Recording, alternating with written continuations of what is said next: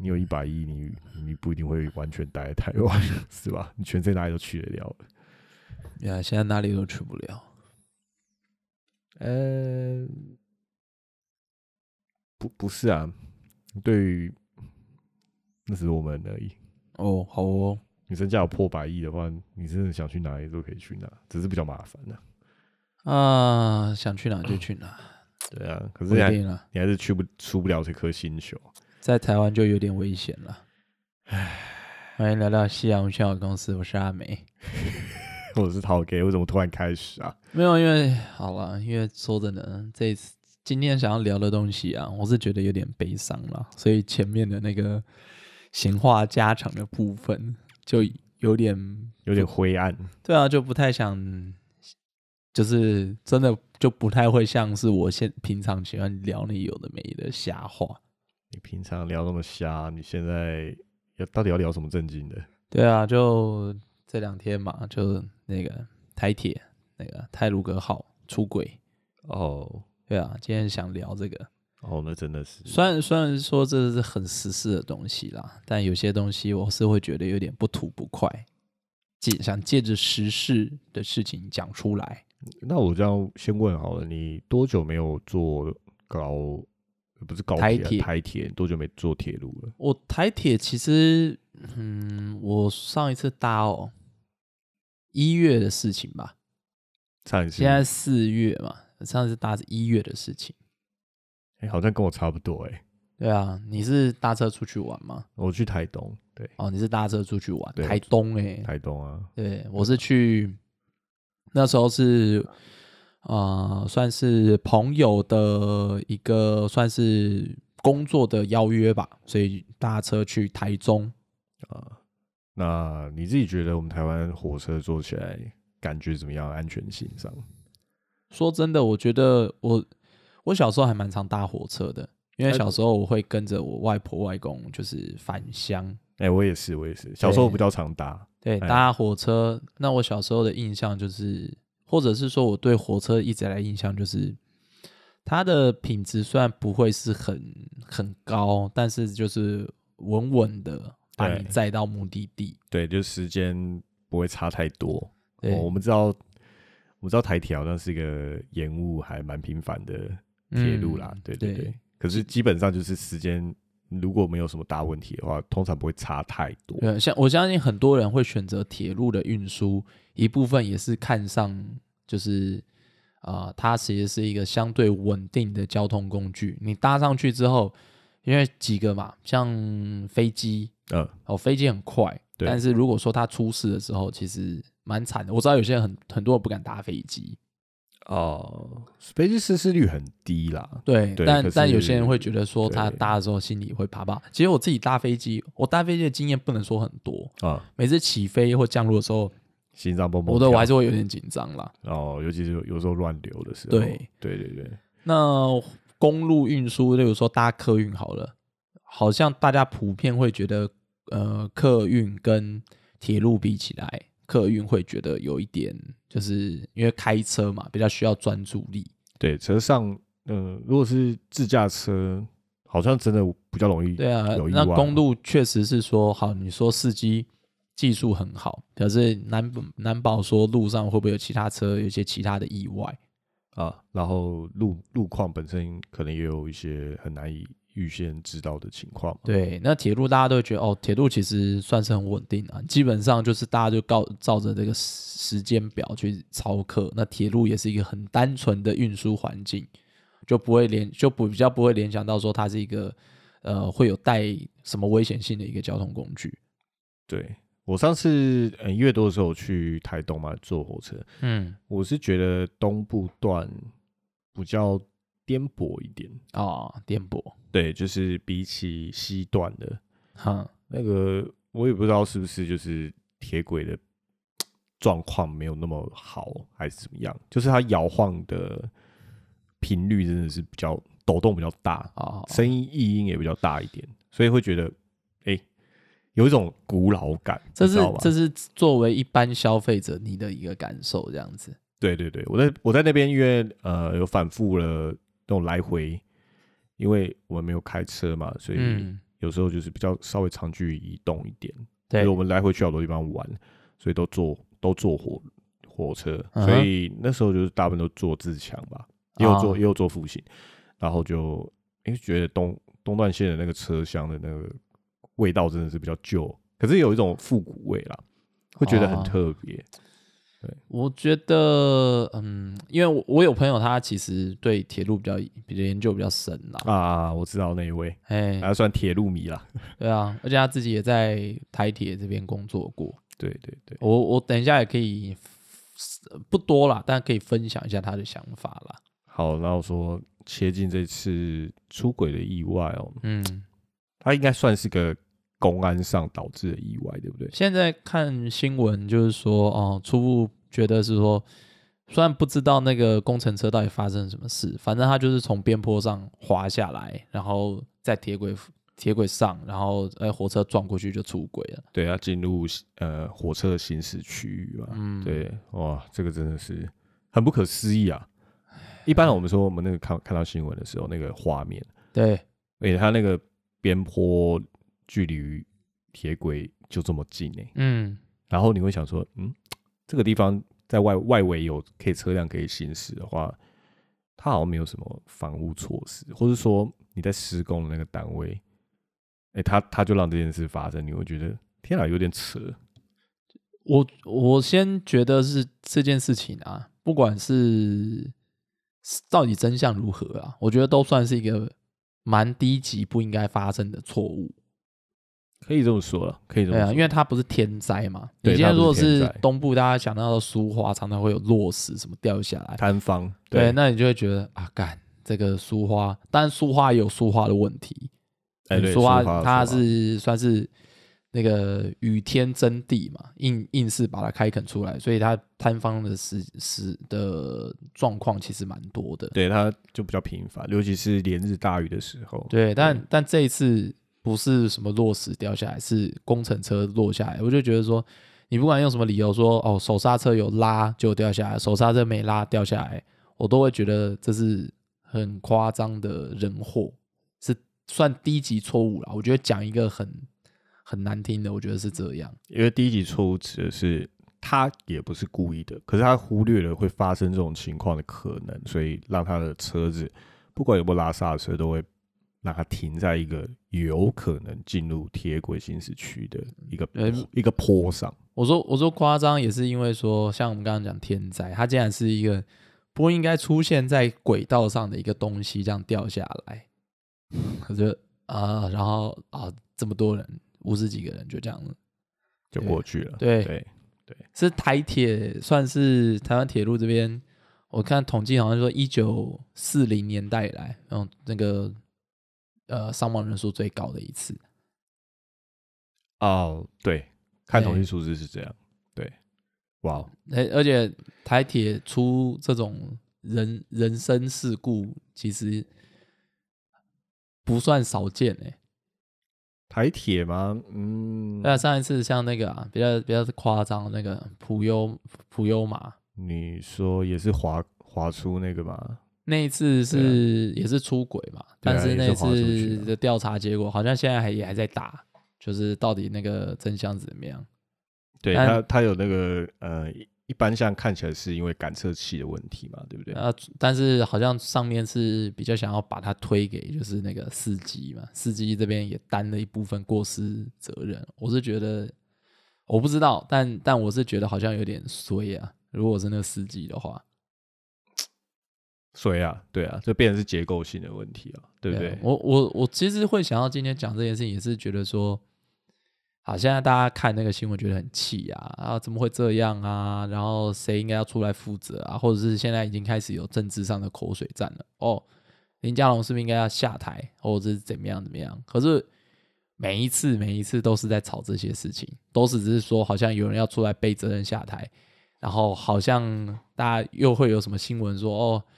呃，谁谁救灾啊，很感人啊！哦，那个，例如说救到，哎，妹妹不痛了哦，这种这种新闻，我其实看了已经麻痹了，你知道吗？我会觉得很就是好，每次都是一样的事情在重复，已经有点麻痹了。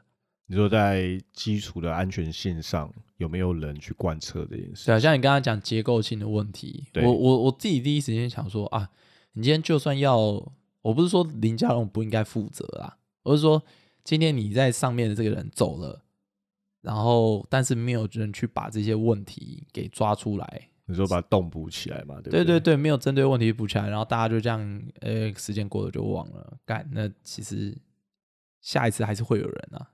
还是会出事啊，因为这是你说结构性或是系统性的这个问题，你不去真正想要找出来解决，都是用政治的方式去解决的话，就是像大风吹一样啊，下一个人坐在这上面，就是就是一定会出事啊。对啊，就吹走一个，看运气好不好，可不可以做完下一任。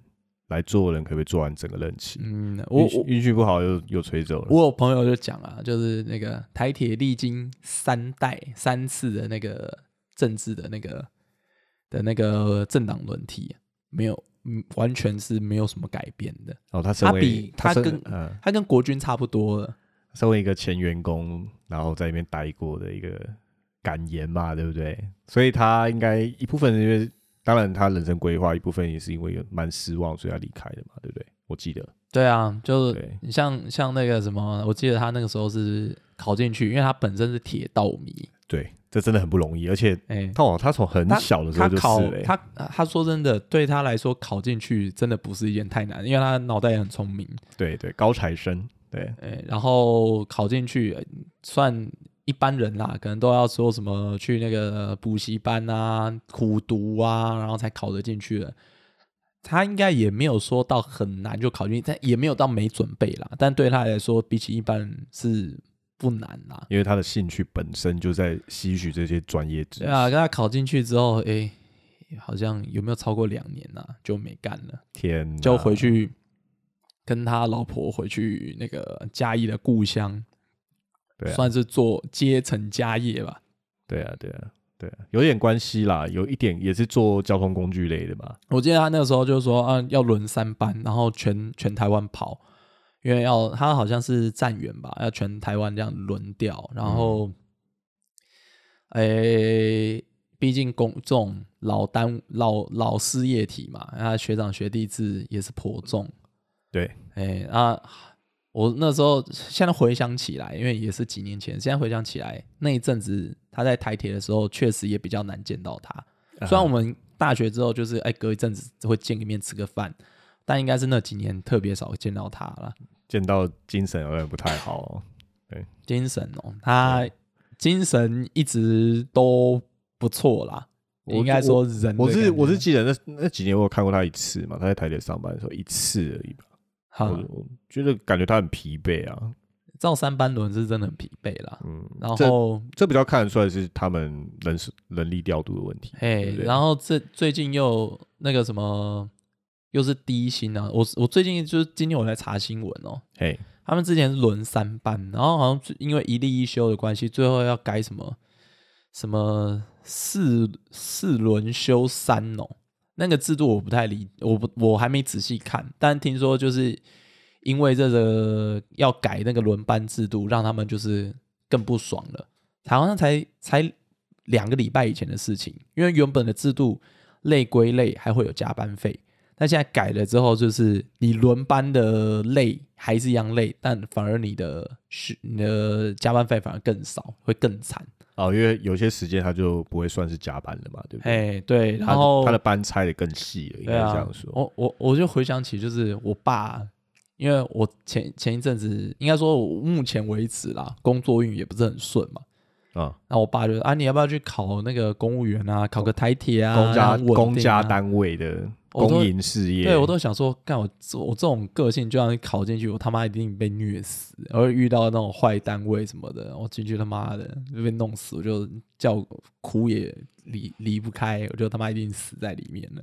啊，讲到公安这一部分，你还有听过什么？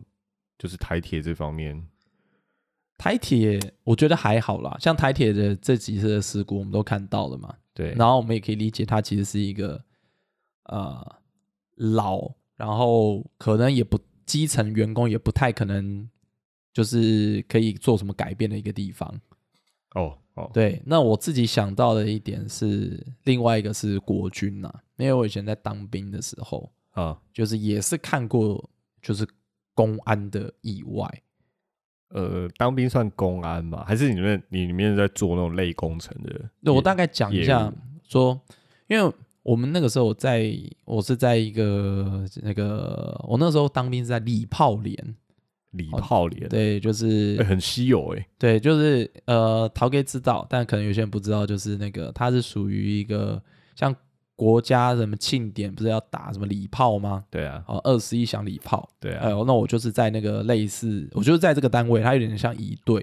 对，那礼炮除了说我们要做礼炮相关的训练啊，例如说出那种礼炮勤务，就就要打炮了嘛。对，哦，简单就是要打礼炮。哦，那有些人就是说，哎，呃，要开炮，那有些人要接那个炮弹的壳，啊，有一些可能是要呃。哎，还有什么职位哦？呃，要旁边可能要算那个几颗几颗礼炮，它有一个起有一个类似小珠子的东西，就会有几个这种，好奇妙，就是你们要跳跳炮操，对不对？礼炮的仪式，对，简单讲，好，那那那当当然我们也会去操作到那个炮嘛，那个炮叫做那个幺洞五六炮，人家从二战时候就。就一直在用的一个啊，你不要你不要跟我讲口径，我听不懂。好，反正一一百零五公一百零五公里十点五公分，好了。哦，那小那是很小的炮诶。那对，那是小炮，可是它的重量还是很重，因为对人而言，它基本上一个一组炮。那我们今天不讲说是打礼炮，我们今天就是讲说是以单纯拿来战斗的话，那可能会需要四五个人去操作这个炮。哦，你说包括移动它这样子？对对对，那我我们通常就是在做训练啊，或者是说，呃，今天除了说礼炮训练之外，我们平常是野战炮兵的编制，所以就有跳，像你刚刚讲跳炮操。哦，你们还去练普通的野炮？对对对，然后我们就会需要去移动那个炮，要搬推那个炮。对，它有轮子，对不对？对，但就要推嘛，就是说我们要先把那个脚架并起来。然后几个人去把它的尾架抬起来，然后才有办法去推。两个人可能在前面，然后两个人在两三个人在后面，然后去推那个炮。因为炮是全金属的，它应该有几吨重，对不对？对。OK 哦吼，那真的很重哎。对，那那个时候意外就是在推这个炮的时候，我那一天不是在现场了，因为我那一天是在站哨。但我就有听到，就是有人出事这件事情啊，阿北出事。对我，我，我，我记得那一天就是说，呃，因为我们那一天上午刚刚做完操课，嗯，所以就要在移动那个炮的时候，就是我们的炮要去从室外推到室内的时候，它有一个小斜坡，那个室内有一个小斜坡，所以往下往上，往上要推进室内的时候，那其实是。需要一鼓作气，然后，然后几个人要一口气把它推进去，不然你卡在那边的话，它其实会倒退路的。对对对，那个那个那个小斜坡不是很长，可是那东西就是要一口气过去。哦，那是那是一台车的重量了吧？呃，可能比可能我觉得比起来一两台车一两台车哦。对，现在想起来那个重量，可能一台车或一两台车，一台半都有可能。对。然后我记得那一天我就做完训练，就是我们上午是做礼炮训练，所以我们会去穿那种一队的靴子，就是那种跟很高很的皮靴。对，所以走路你就可以想象，真的不会是很方便，比较滑。你就想，就是女生穿高跟鞋那种高跟靴的那种感觉，走路起来一定不会是很普通的。哦，就就像那种一队穿的那种长皮，一模一样。我们穿的是一模一样，我们穿的打扮。一般来说，我们穿的跟一队一模一样，但我们平常在做训练的时候，我们不是穿那个一队服，是穿一般的草绿那个军军绿的那个野战服，然后搭配一对靴。哦，对，所以那时候我们就是哦，训练完了，然后要去推那个炮，推到室内。我还记得那天是下雨，那天就是结束完之后，因为我轮到我站哨去站哨，嗯，然后就在那个中间的时候，就发生就是。有就是没推好，就从那个边坡滑落，然后我有一个同踢，他的脚就被碾到啊，嗯，碾到哎，对他就是车轮啊，就嘎到他的脚跟脚踝那一边，所以等下炮通常都两轮，对不对？对啊，所以就大概可能少说快一顿，就是在他的脚上。哎，对，那脚掌应该碎了吧？没有碎，但是他后来就是当下就脚就那就脚踝那边就肿肿的。哦，他没有，他当下没有很严重，是不是？就这肿，然后他觉得很痛。嗯，然后我还记得那一天是礼拜四，因为那一天礼拜四国军都会。那个放那个就是举光日啦，要看举光原地。哎，我这不知道。对，因为因为你你没有当兵，对我 就是礼拜四有当兵的时候，一定要看举光原地。我到底是不是运气好？对，那那一天是中午发生的事情啊，然后一直到因为举光日，所有人都要进那个中山市看完举光原地，大概是两点多，因为他是中午放完新闻一点左右就会开始放那个举光原地。然后放一个多小时，所以你大概看完都是两点多，然后你再上完课，你可能三点多。我还记得那一天，就是因为连长会把所有人召集起来讲话嘛，然后说：“哦，上午发生这件事情啊，都是弟兄们哦，没有没有用心啊，哦，要没有小心导致的哈。然后那位弟兄现在那个脚压过，那个有稍微那个，他是讲扭到了哦。”有这么简单吗？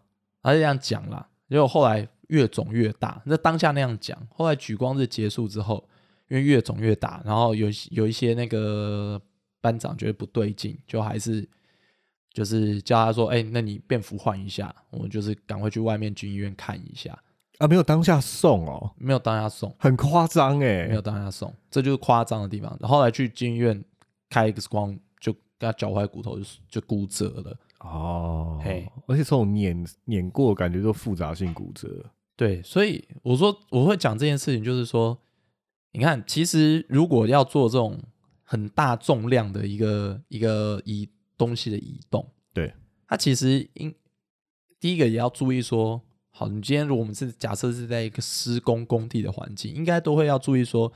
是不是穿着一个正确的一个服装或鞋子，然后去用一个正确的人力，或在一个正确的时间去做这件事情？所以就是装备问题，装备是否合格、安全？对。然后你又是在一个下大雨的时候，然后你甚至出了事之后，你也一开始是以一个比较哦大事化小，小事化无，就真的拖到好像很严重，你才去看，就发现是骨折。哦天哪！我我相信啊，因为我到我退伍前，我那个同梯他其实走路都不太方便。我相信退伍后也是一样，好严重哦！就是很多人都说，哎，当兵不要求别的，就好好的回来。有一些人真的没有办法做到这件事情，就是你想你在当兵那个环境，嗯，在长官的那种权威之下，你当下。你怎么可能不会去穿着那样的鞋子去做在下雨天做那样的事情？对对，可以理解。然后甚至说，连就医这件事情也不会是让你一个好好去就医，他还是拖完举光日，举光对，拖完那个时间，让你上完看完那个节目，上完那个课再说，要不要去看一下？然后，你你退伍前，真的退伍后，你的脚就那个样子，永远都一摆一摆。哇哦！哇，天哪！对啊，我我所以我就觉得说，好，这这这个是我在当兵的时候遇到一件事情。那我我退我我退伍之后，呃，我最近才听到的啦，就是我一个朋友，他是在一个算是民间企业，但他就是接政府一些良策的一些案子，他主要的工作就是做一些。工程图或者是量测的一些作业哦，所以他是也是外包商的，对，简单算是工程的外包商。我没有非常清楚，但我听到的就是他最近就是受伤，去年的事情受伤，他好像在工地的时候被铝管、铝管、铝铝的管子啊，铝的管子撞到尾椎，尾椎就就有位移，啊，当下他就是整个就是没办法动。呃，听起来好像瘫痪什么的。呃，对，然后他后来去送医，然后有去复健。嗯，然后就是医生说，哎，他还算蛮幸运的，因为很多人是最后真的没办法动。但他是在躺了好好几天，躺了要一个月半一个月之后，他可以动。但是他目前复健到现在是有时候走路就是走一走，他会突然很痛，那没办法好好做。对，通常就是因为神经性伤害，对不对？对，那他他的状况是，啊，他受了伤，嗯，可是公司的立场就是也不让他申请职灾。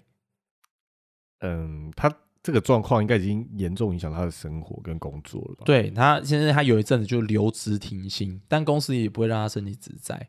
然后他也去请教一些公司的前辈或者什么，都跟他说啊，公司就这样，但公司最多就是给你一点点的小钱，也许几千块就打发你，但他绝对不会让你申请自在，不会让你去拿到那个自在的申请。太扯了吧？对，就是我是我我我今天举这个两个例子，就是说。呃，或者是说，我们在讲到那个台湾的那个，像这次的出轨案子，嗯，台湾真的对公共安全这件事情，就是意识真的是低落到一个程度。因为公共安全，然后到工程安全、工作安全，对，你像台铁、国军，甚至这两个是公家企业，民民民民民间公司也是，大家都是。像像大家在做事情的时候，真的就是啊，都先照经验来了。我就是要你做，你你不做吗？经验优先论，或者这些老老的，就是说啊，我就这样做啊，不然要怎样？然后大家有有些人都会讲了，干都是一定要出人命了才会再受到重视。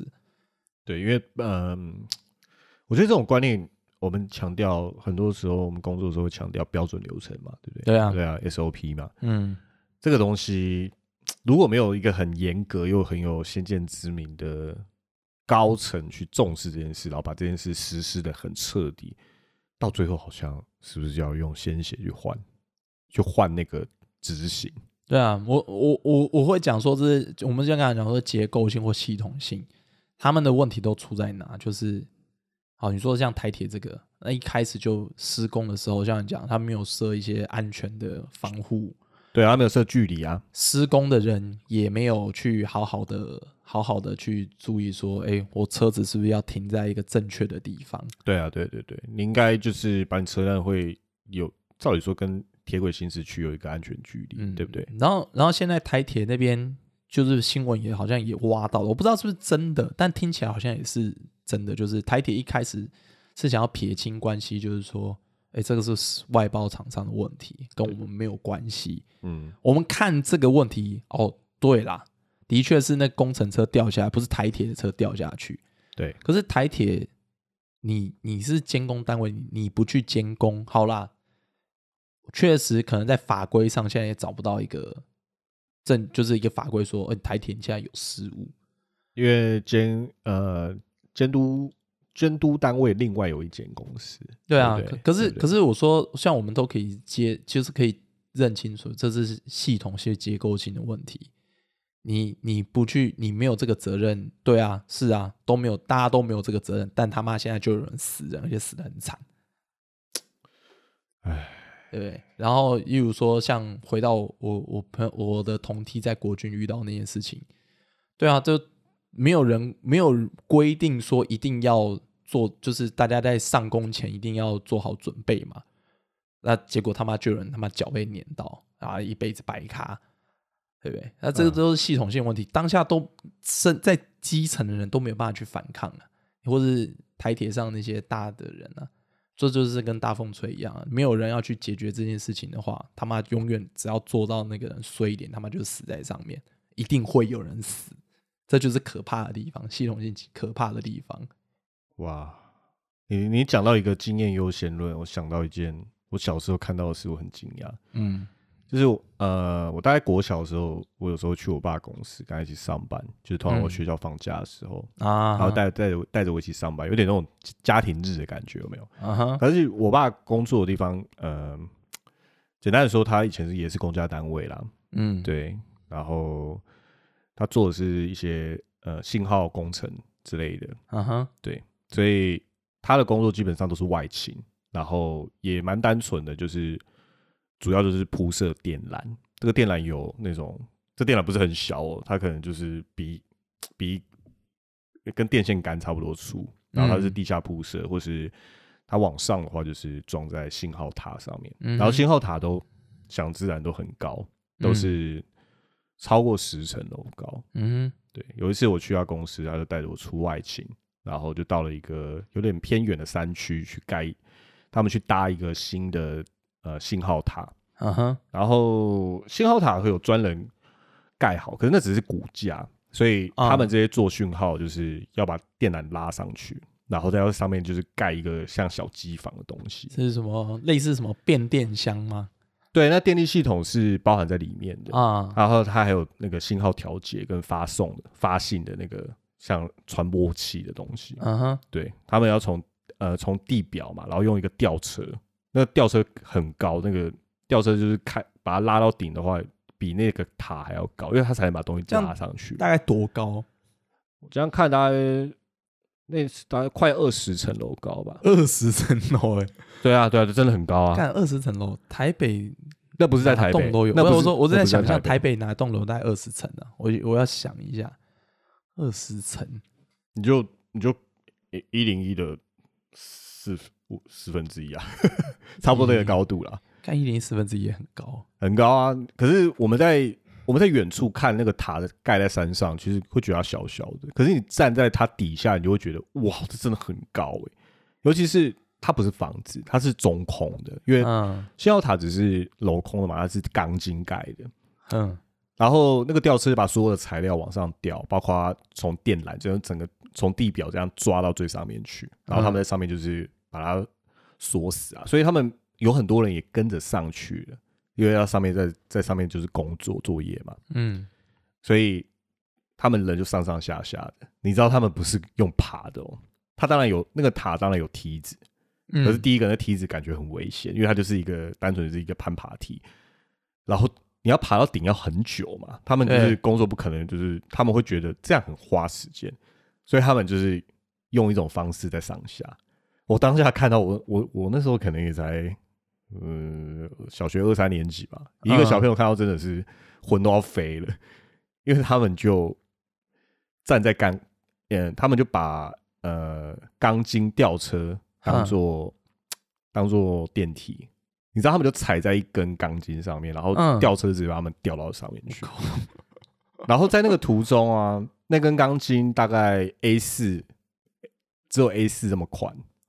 它就是一根小钢筋，他们让他们就是人单脚踩上去嘛，双脚双脚，可是它就是双脚踩，对，它只是就是这样侧侧踩这样子，踩在一根就是刚好可以落脚的地方，所以完全就是除了脚有踩，他他身体没有任何的支撑，他手会抓着旁边就是其中吊的那根钢筋的钢索，然后其他就没有任何的安全防护措施。但可是这样。二十几层楼，对他们会晃吗？会晃啊，晃超大的。他们就在高空中一直晃，因为你往上吊的开始就有风啊什么，然后本身吊车也有晃动嘛。他们就是在天上在摇，就是你会看他离地，然后就看着剩下他的脚，然后整个人都在摇。可是他们就觉得没差，我这辈子都是这样做的。我靠！然后对我，我也看到我爸就笑着就这样上去了。然后他们在上面就是作业蛮久了，做了好几个小时。然后最后我想好，然后所以他们就是这样上去，然后也没有绑什么，完全没有安全绳之类的东西。而且那个东西就是很土炮，就是他们就选了，他们就是裁下来的钢筋，就是比较短的一条。哦，所以那个还不是特别上去的钢筋，就只是拿来当个电梯的钢筋。对对对对对对，然后就让吊车吊他们上去这样子。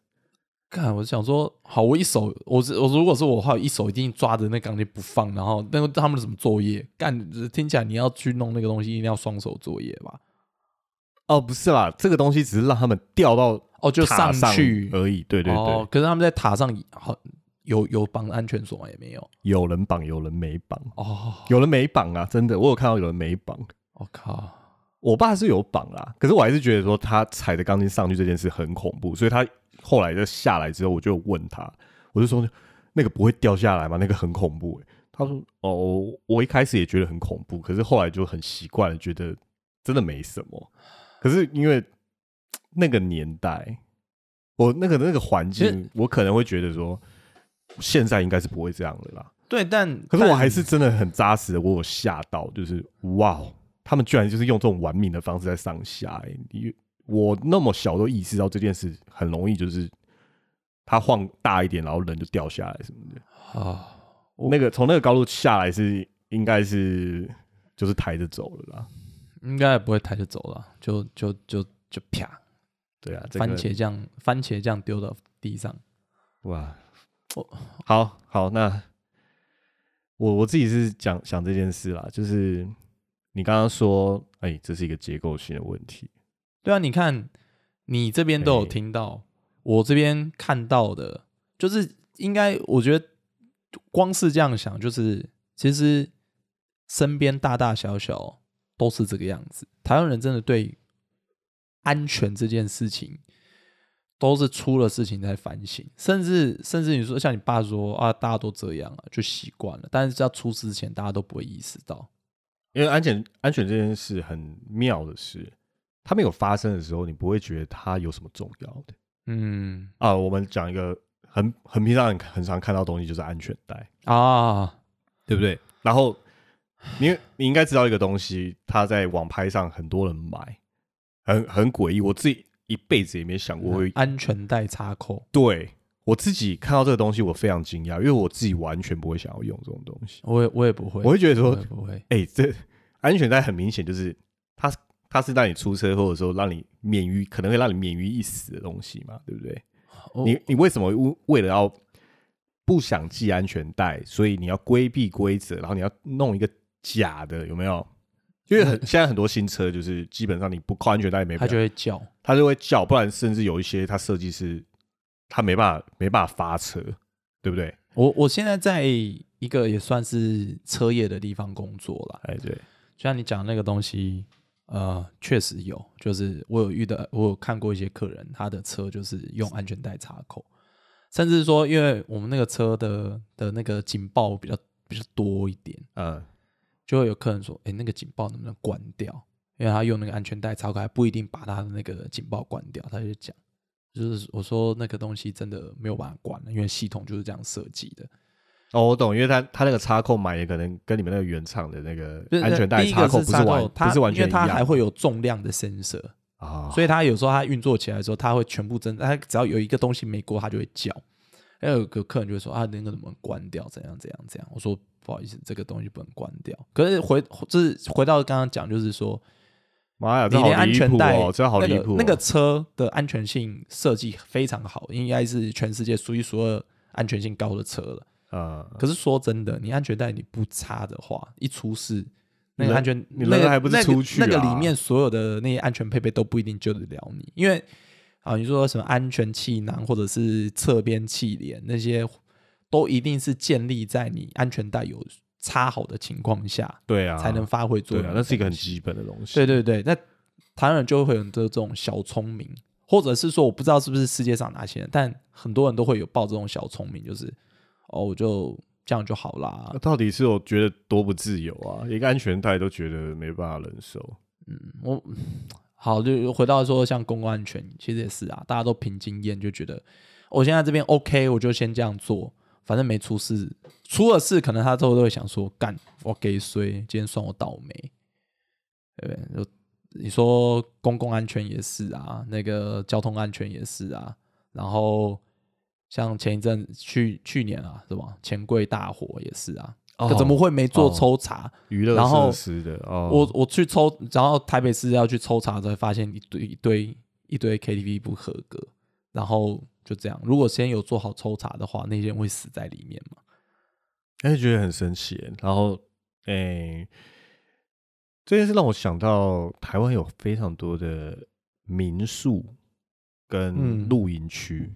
都是非法经营的啊！你你要是上一些县政府的观光局网站啊，他们都会有公布名单，嗯，然后你会发现那个名单比想象中的长很多。你打开也就是几百家，而且里面的那些他列名的民宿哦，嗯，不乏那些网络上非常非常红，然后一定你不提前个一两个月，你完全连订到机会都没有的那种很红的民宿。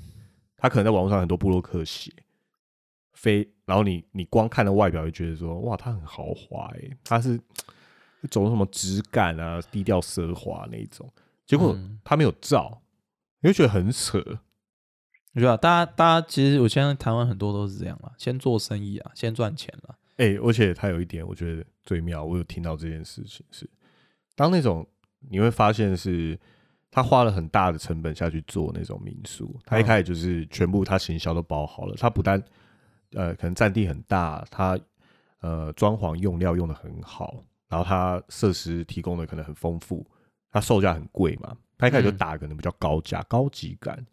他们甚至会把罚单这件事算在他们的成本，他就觉得 OK 啊，我现在拿不到照没关系，我就先营业。可是我我在缴那个公家罚单，我把它算的是我的成本呢。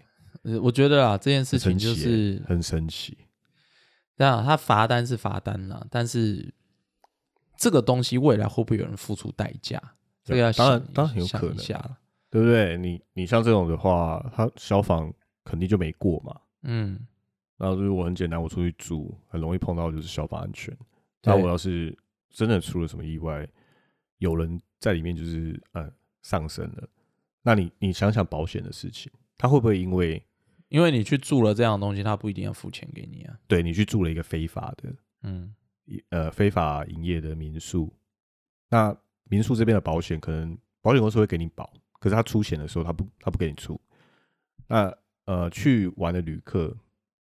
不一定知道哦，其实他们不一定会知道这件事情，对不对？去玩的旅客，他不一定会知道自己住的是这样的东西。对，可是他可能因就是因为他去住了一个非法旅社，所以他没有办法拿到他的赔偿。其实，其实我会觉得说啦，是不是政府要出面做这件事情？我有时候也会觉得，呃，是不是政府都要来管这件事情？我也会觉得有一点烦。我觉我不觉得什么事情都要政府来管，但确实政府也是比较有能力在这些事情上面去做的。可是你说会不会就是说，呃，民众自己要先有这个意识，才有去办法影响政府？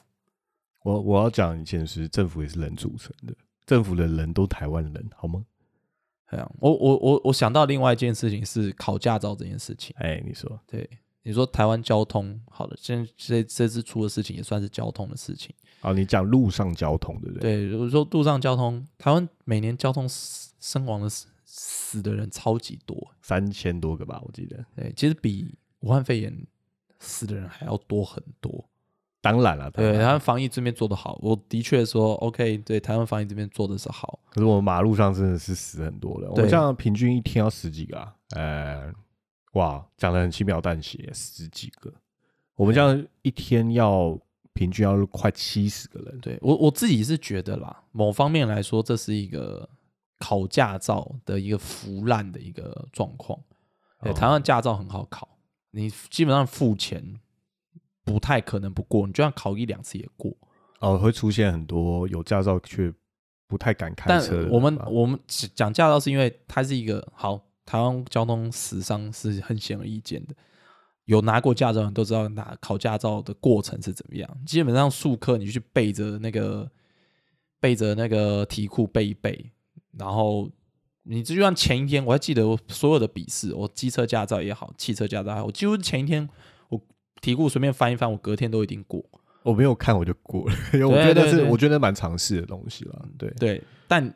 你真正上路之后，你会记得什么跟什么吗？你不会记得啊！你说在笔试我，你你实际上路后的交通规则，你不会记得哪边该怎么做，左转之前，或者是人家什么手势是怎样是正确的手那种交通用的手势，你不会记得半个哦。闪黄双黄灯，闪黄灯什么意思？闪红灯是什么意思？你不会记得。嗯，然后路试的时候。驾训班这个样子哦，你看到那个什么点就往左打到底，然后再踩油门，什么什么什么，哪棵树哪根电线杆，这是用背的，用背的。对，然后你这样驾照就买到了，剩下的全部都是丢丢在路上去学习。啊，就好，有的人真的比较会开车，有的人就比较不会。对对，那造成的结果是怎样？干大家他妈大乱斗啊！这他妈的就是比谁的车硬啊，就自然淘汰。对，也会有人他妈四四轮嘴脸，大车嘴脸。你你有你你开轿车很屌，他妈还有大还有大卡车，大家全部都放在路上这样子去死啊！就是啊，你你在考照的这份这部分你放的标准很低，你之后的成本全部都转嫁到在路上的那些财产跟生命呢？就是我我我我觉得就是，嗯，就像你讲了，政府也是人组成的嘛。我今天今天假设我们今天把考照制度考很难拉到像日本一样，可能要考十几二十次才会让你过的那一种。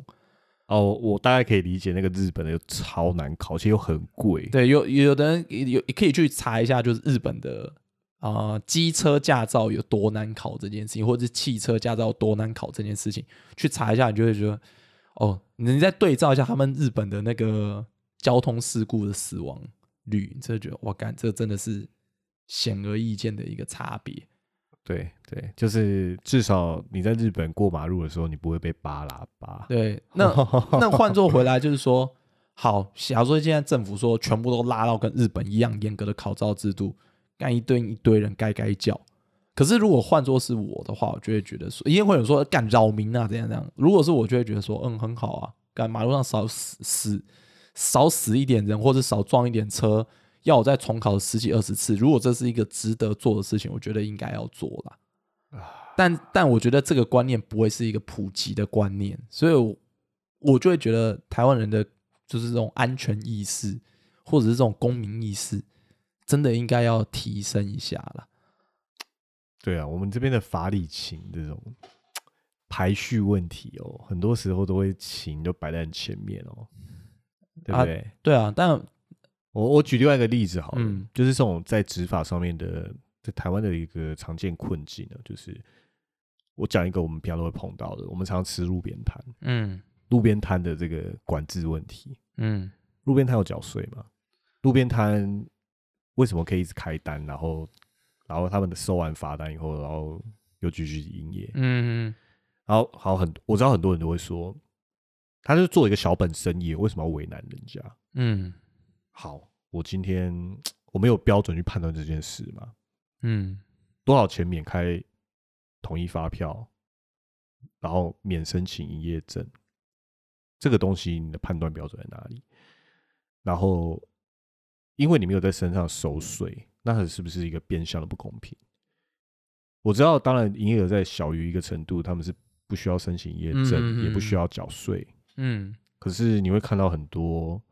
我们一定都会有一些认识的人，他家里就是所谓的开店的，就是他都说小本生意，可是他们家都是一间房子一间房子在买，他做的可能也是就是小吃啊，可是就做的很好啊，因为很好吃，就客人很多，然后他都不用缴税，嗯嗯，然后他们家的小孩上课都还是低收入户，嗯，家里没钱在账面上，嗯嗯，我就觉得说。OK，真的今天有一个哦民意代表对这个事情很敏感，然后他就提案，他拉了他的党党团，就是要过这件事情，要要要开什么特别的法规，要修法，要去针对这件事，那是不是他马上就没票了？哎，对，你就觉得哇，执行上真的很困难。可是就是有没有一天，就是说我们可以认真的去讨论这件事，这是一个结构性的不公平，结构性的错误，对。然后我们下面才有一些办法可以去管理。如果你要说，我我不觉得每个人都需要管理，政府管理越多，有时候会造成烦，对，它会造成很多社会成本，它其实是错的。我自己这样觉得，嗯，对我我我我认为好政府应该是小政府，嗯，台湾有时候小政府跟大政府就是两个都要，有时候要全部都要管，要管的很细。然后觉得说这样子政府好像无所不能，好像超人一样。可是有时候又觉得你不能管我这个地方，应该让我自由。哦，我觉得这是哎很两面对不对？对啊。你要小政府 OK 啊，我可是大家的自律性就要很高啊啊，对不对？你不会在什么自助餐店，就是那种卖便当的，看到很多呃还很明显就是呃外籍义工，他本来不是来做这件事的，然后他被老板凹去。店里面当店员，然后再来就是什么黑工，嗯，觉得很莫名其妙啊。我觉得这个要真的要想清楚啦。你你想要贪这个小便宜，背后付出的一定会有他其他的一个事情，都有一体两面嘛，一定有他衍生的这些成本。然后最后这些东西就是大家一起承担，对不对？你今天觉得 OK，结果是大家一起承担。对啊，那就就像是说那个什么违规停车嘛，你他妈现在觉得停一下很爽，但后面搞不好他妈就有人为了要删你这台车，他妈就就被撞，对不对？大家都觉得停一下 OK。那有前一阵子就是检举嘛，有些人就是会检举比较凶嘛，有人检举那个接送小孩，国小前面接送小孩。